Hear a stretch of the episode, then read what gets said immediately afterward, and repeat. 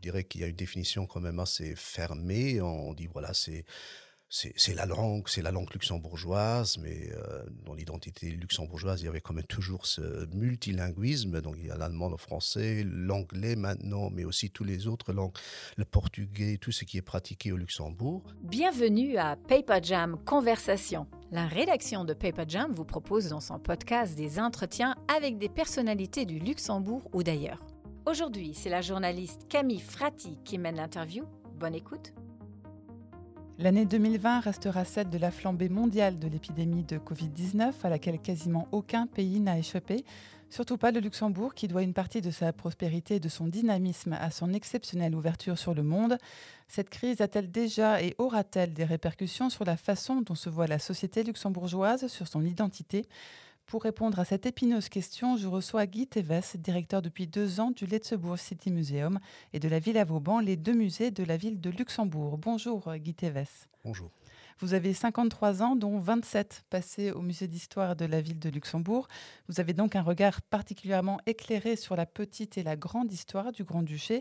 Vous avez aussi vu évoluer le concept d'identité luxembourgeoise, euh, identité même au pluriel. Oui, en fait, c'est un concept qu'on n'a pratiquement jamais utilisé dans les années 50, 60, 77. Et puis, ça apparaît vraiment, on, remarque ça, on remarque ça dans, dans les publications, dans les journaux. Ça apparaît à la fin des années 70 et dans les années 80. On commence à, coller justement cet adjectif national, donc identité nationale. Euh, bon, personnellement, c'est quelque chose, je n'aime pas trop accoler l'adjectif national. Je, préfère, et beaucoup préfèrent d'ailleurs, utiliser justement le pluriel, donc parler d'identité euh, avec S. C'est devenu quelque chose qui a été beaucoup débattu, beaucoup discuté aussi dans les années 2000, 2010. Il y a même un, musée ici au Luxembourg, le, musée de Reich, qui a dans son, titre donc Fortress, Histoire, Identité avec S. et nous-mêmes au Luxembourg City Museum, on avait une section donc en 2007 quand on a refait l'exposition permanente, on avait une section qui était euh, qui s'appelait Identité avec S, donc on thématisait justement cette problématique des, identités, mais euh, pas une identité nationale, mais plutôt une identité plurielle au Luxembourg. Et euh, mais avec par exemple, dans la nouvelle exposition permanente qu'on a inaugurée en 2017, on a laissé tomber ce concept d'identité. On ne travaille plus vraiment avec le concept, avec ce nom d'identité on préfère analyser la société tout court, les modes de vie euh, au Luxembourg.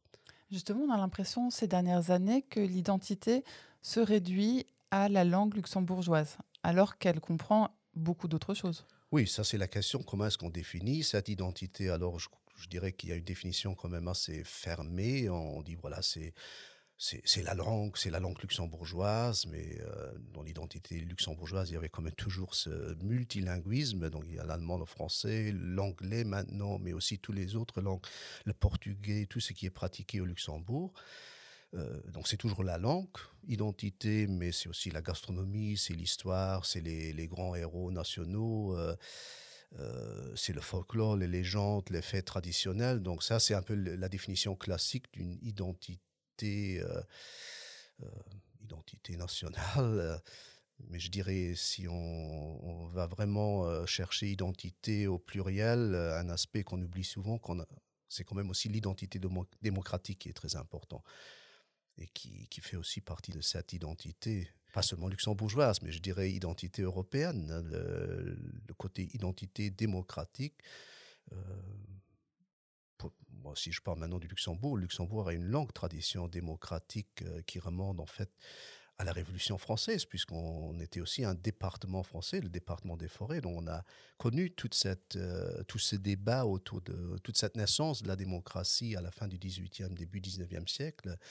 On a déjà eu très tôt une, euh, constitution libérale en 1848, où on s'est inspiré de la, constitution belge, hein, qui est une constitution très libéral qui, laissait de la place aux grandes libertés euh, fondamentales.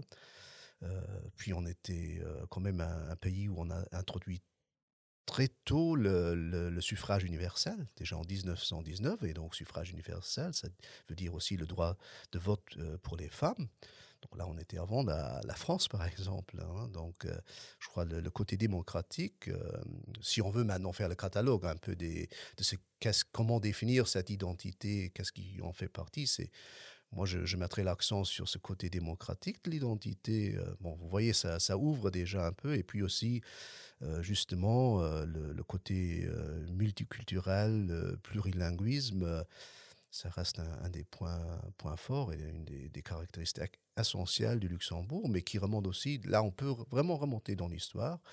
L'ancien duché de Luxembourg était toujours un, un- pays euh, bilingue. hein. Il y avait le quartier allemand, il y avait le quartier, quartier wallon, donc euh, francophone. Et on a gardé ça après, euh, après 1839, après l'indépendance.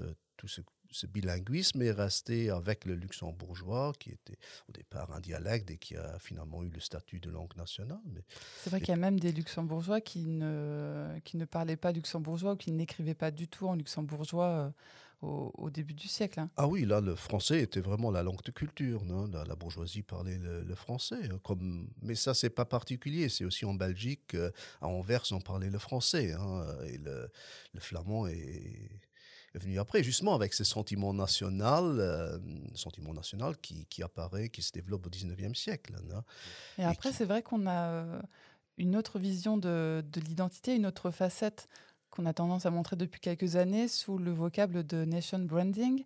C'est un prolongement de l'identité ou c'est, euh, on va dire, euh, une, une facette un peu, euh, un peu marketing de cette identité C'est marketing, mais c'est aussi euh, une modernisation, une actualisation de, de ce débat, parce qu'on constatait quand même que ce débat sur- autour de l'identité nationale, ça tirait un peu vers la, la droite, le- vraiment même l'extrême droite qui récupérait un peu ce, ce débat, cette discussion sur l'identité nationale. Et, et euh, moi, je dirais, bon, c'est en 2014 qu'on a introduit un peu ce, ce concept de nation branding euh, pour le Luxembourg. Et ça permet d'ouvrir de nouveau et de, de- se...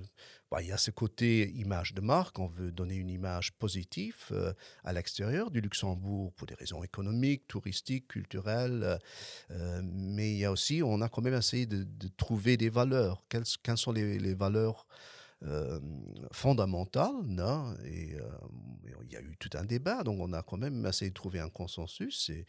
Et moi, les, les valeurs, ça, ça me plaît beaucoup. C'est d'abord l'ouverture, et ça c'est important pour. C'est un pays ouvert qui, qui, qui doit euh, dépasser ses frontières, qui doit aller au-delà. Donc c'est un pays ouvert, une société ouverte. Le dynamisme aussi, hein, donc, euh, qui est beaucoup plus que la, modernité, mais c'est ce côté de quand même rechercher l'innovation. C'est une société qui évolue, non, qui, et puis, on a quand même, pour équilibrer un peu les, les deux valeurs, on a dit, voilà, c'est quand même aussi un- la fiabilité. Donc là, on revient un peu à la, stabilité. euh, euh, bon, on bouge, mais euh, on a quand même aussi des- une certaine C'est la devise, tradition. a- nous voulons rester ce que nous sommes. Il, y a, il y a toujours ce oui, il y a aussi ça. bon, disons qu'on veut dire là, bon, il y a l'évolution, mais il n'y a pas la révolution. Non, c'est aussi pour rassurer un peu. Mais c'est important d'être quand même, d'offrir aussi un. C'est un, pays où on offre un, un havre. euh, la paix, euh, un peu aussi. C'est une société qui essaye de régler ses, conflits plutôt par le par les discussions, par les négociations, dans le consensus. C'est un mode de vie aussi à la luxembourgeoise, euh, le restaurant le dimanche en famille, euh, les sorties au, parc, etc., les, euh, euh, différentes fêtes, euh, le Bourges-Brennan, etc. Oui, certainement, la, convivialité est important. C'est un aspect important de, la société luxembourgeoise. Euh, bon, y a bon, la famille, oui, sortir en famille, sortir euh, dimanche à midi, c'est plutôt la famille qui sort, qui va au restaurant. Euh, euh, les plus jeunes, c'est peut-être plus la, la sortie le soir, c'est les papes. Et c'est- là aussi que la, bon, si on, c'est là aussi où les différentes nationalités se, se mêlent dans des- dans- en soirée, euh, dans les sorties, euh, dans les clubs, restaurants, euh, discothèques. Donc il y a quand même une vie nocturne qui est aussi assez intense, surtout. euh, Alors c'est vrai que le, le Covid-19 est, est Mhm. arrivé sur ces entrefaites au, au mois de mars. Euh, le pays a été quasiment à l'arrêt pendant deux mois et demi et durablement on sent euh, qui a des effets sur cette société, la distanciation physique, le, mmh fait que les boîtes de nuit, par exemple, n'est pas rouvert. Euh, pour vous, est-ce que c'est un, mode de vie qui, qui est entravé, qui est un peu mis en danger avec toutes ces mesures sanitaires nécessaires? Certainement, donc c'est un mode de vie qui, a dû changer. Bon, peut-être qu'il reviendra. Euh, on espère qu'il, y a, un mode de vie qui, va se rétablir quand même. Mais c'est vrai, ça a eu un impact énorme sur toute cette euh, convivialité. Euh, moi, je pense aussi aux associations. Donc, c'est quand même une société qui est fortement marqué par, des, la vie associative à, tous les niveaux, que ce soit dans, dans le domaine sportif, mais aussi culturel. Euh, je pense aux, fanfares, aux harmonies, aux chorales, euh, à toutes sortes de clubs, clubs de jeunes, etc., qui n'ont plus pu se réunir et euh, donc il y avait déjà parfois des difficultés avant, donc il y a déjà des et maintenant qui, ont eu un, coup aussi à cause de, cette crise on espère quand même que, la, vie associative, la vie euh, sociale euh, va reprendre après, qu'elle va retrouver un, second souffle. Donc on peut aussi penser qu'après, il y, a aura un phénomène de rattrapage, hein, pas seulement au niveau de l'économie, mais aussi au niveau social, culturel, que les gens ensuite, ils, se disent on a perdu des mois, peut-être une année, et après on on veut rattraper ce, temps perdu. Donc ça peut aussi être un, florissement par après. Donc euh, on peut aussi avoir une vision optimiste. Euh, euh, et au niveau de, l'ouverture du pays, qui, fait partie de, ces valeurs, voilà, un Luxembourg, petit pays très ouvert sur ses voisins et sur le monde, cette ouverture-là, elle a été frappée en plein cœur des, fermetures de, de, frontières ou des frontières avec un passage très limité.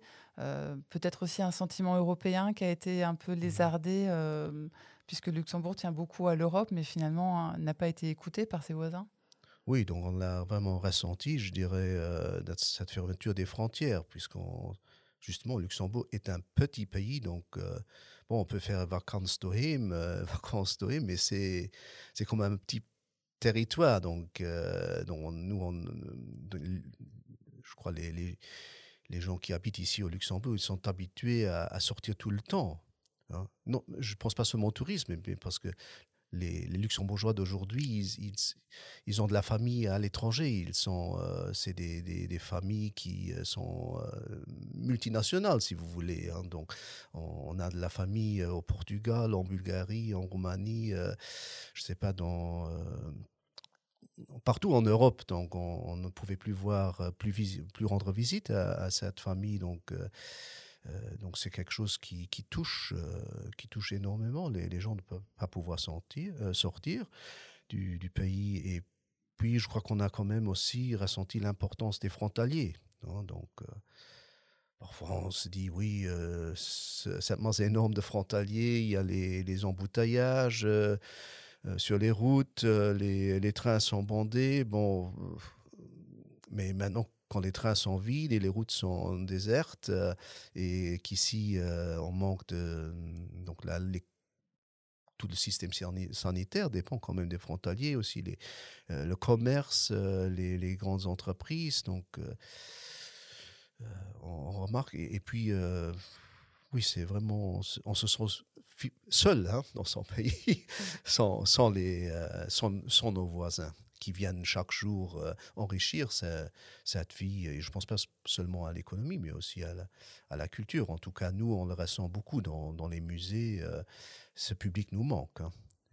Justement, vous sentez une, une, vraie différence cette année, outre évidemment les, les, mois de fermeture et puis les mesures sanitaires, mais est-ce que quelque part la vie normale n'a pas encore repris On ne va pas au musée comme on y allait auparavant non, il y a donc euh, il y a beaucoup moins de touristes. Hein, ça, ça c'est euh, les touristes qui viennent euh, viennent individuellement, mais plus en groupe.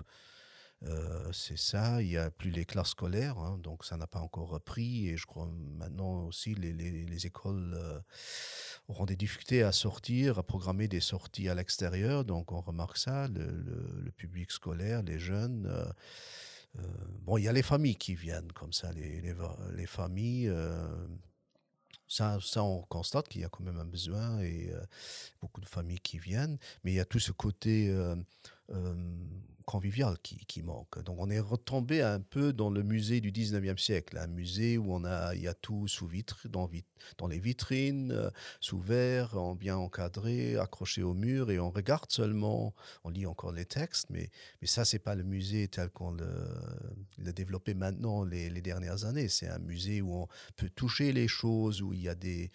Euh, il y a un côté ludique où on peut jouer, euh, où on vient à plusieurs, où il y a un échange. Et tout ça, euh, ça c'est un peu... Bon, D'ailleurs, le slogan de, la, Villa Vauban, c'était un, musée pour tous et un musée sans barrière.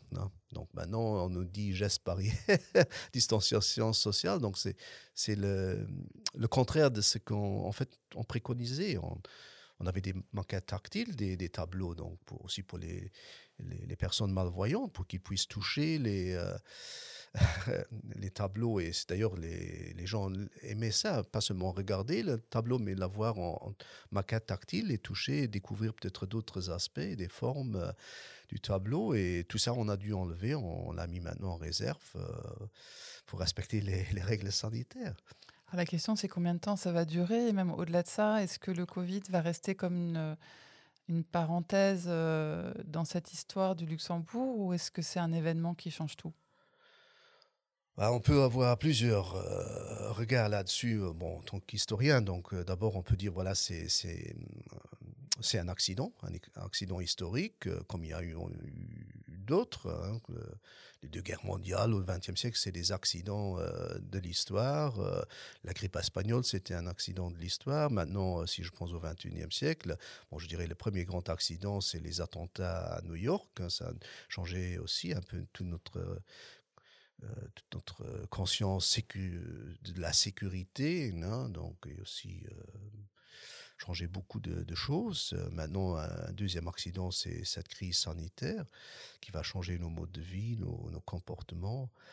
Euh, c'est des accidents, mais c'est aussi un accélérateur. Hein. La crise est un accélérateur, accélérer certaines choses qu'on a déjà pu observer avant. Si, je prends maintenant, le, par exemple, le commerce de détail dans, les, dans la ville. Nous, on a fait, euh, il y a je crois, c'était euh, ans. Il y a huit ans, on a fait une exposition qui s'appelait Shop Shop sur le sur, l'histoire du commerce. Hein. Donc,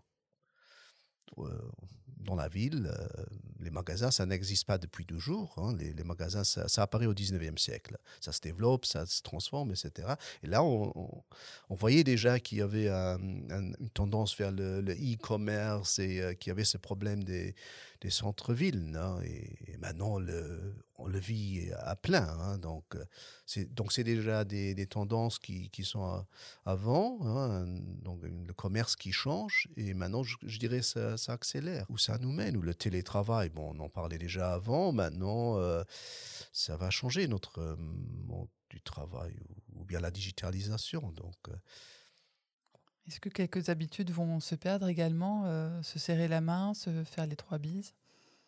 Oui, probablement. Il y aura, on aura plus tendance euh, à observer la, distance dans nos, nos, rapports. oui, probablement, le, se donner la main, ça, ça, va se perdre. Mais déjà, il y a d'autres civilisations où ça n'a jamais existé. Donc là, c'est oui, c'est une civilisation qui, qui changent, des habitudes qui, qui se perdent, euh, des nouvelles habitudes peut-être qui vont aussi apparaître. Hein. Donc euh, c'est un, temps intéressant pour, le, pour l'historien parce qu'il doit, doit réfléchir qu'est-ce qui va se perdre et puis garder la trace, la mémoire de ça. Justement, en tant qu'historien, votre défi, c'est également d'intéresser euh, le public à vos expositions, à l'histoire de la ville. Euh, le City Museum euh, renouvelle régulièrement son exposition, ce qu'il montre. Comment est-ce qu'on fait pour raviver l'intérêt des Luxembourgeois ou des habitants de Luxembourg pour leur ville?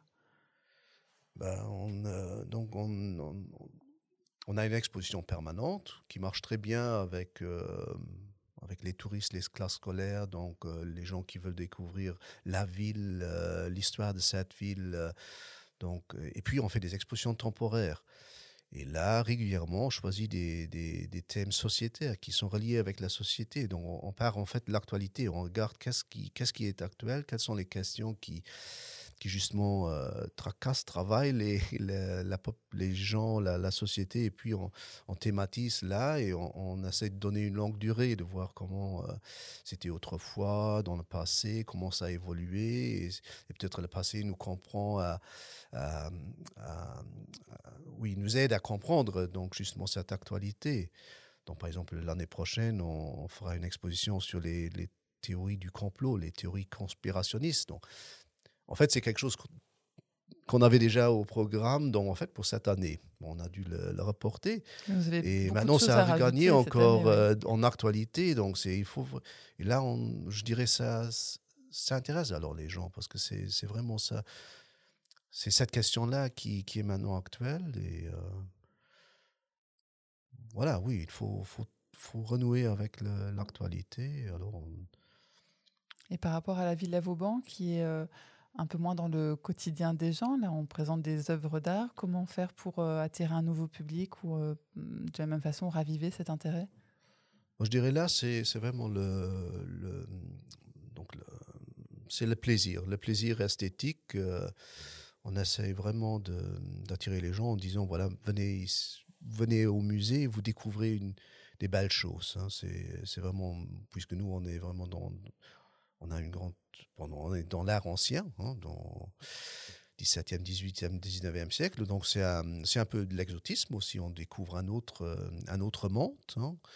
Et euh, on, on c'est aussi une éducation du regard qu'on fait. Donc euh, vraiment prendre son temps. Donc c'est une désaccélération un peu. Là c'est plutôt la désaccélération quand on va dans le musée.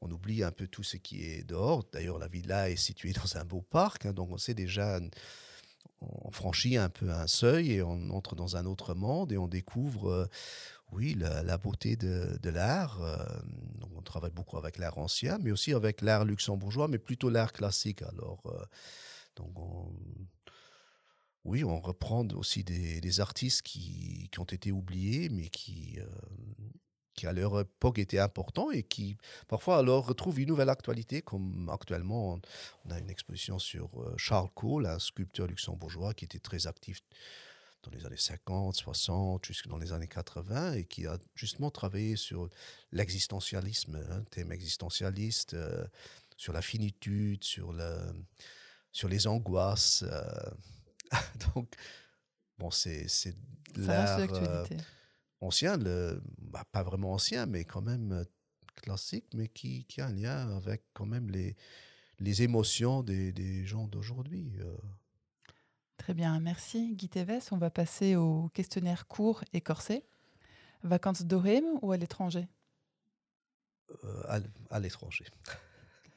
L'exposition qui vous a fasciné bah, c'était euh, Incubi, Sukubi, euh, les sorcières euh, et leurs bourreaux hier et aujourd'hui. Le personnage historique que vous auriez aimé rencontrer? Euh, L'impératrice Marie-Thérèse d'Autriche. C'était une femme forte, donc elle avait une, plus d'une dizaine d'enfants et puis c'est une une monarque, mais éclairée. Donc, elle a essayé de, de faire des, des, réformes dans son empire qui était immense, euh, qui était aussi un, un, empire composé de différents pays, de différentes nationalités, de différents peuples. Et elle a, oui, elle a bien géré ça. Votre livre de chevet? Ça change euh, au fil de mes lectures. Alors, votre livre préféré? Mon livre, euh, c'est euh, L'insoutenable légèreté de l'être de Milan Kundera. La période à laquelle vous auriez pu vivre 18e siècle. Votre film préféré? Euh, C'est Les Dix commandements de Kislovski. Et votre devise? Patience et, et regardons ce qui vient. Très bien, on termine avec le conseil en une minute. Euh, comment faire pour euh, intéresser un nouveau public à rencontrer vos œuvres dans vos musées? Bah, Il ne faut pas avoir peur de, venir au musée, euh, pas lire trop les textes, mais regarder vraiment les œuvres et les objets qui sont exposés. Se laisser tout simplement prendre par, je dirais pas les œuvres et pas les, les objets. oublier un peu tout le reste autour et tout ce qu'on a appris à l'école. Merci Guy Teves. Vous pouvez retrouver tous nos podcasts sur notre site ainsi que sur toutes les plateformes de podcast. Laissez-nous un message sur news at paperjam.alu et abonnez-vous à notre newsletter weekend sur newsletter.paperjam.alu. Merci pour votre écoute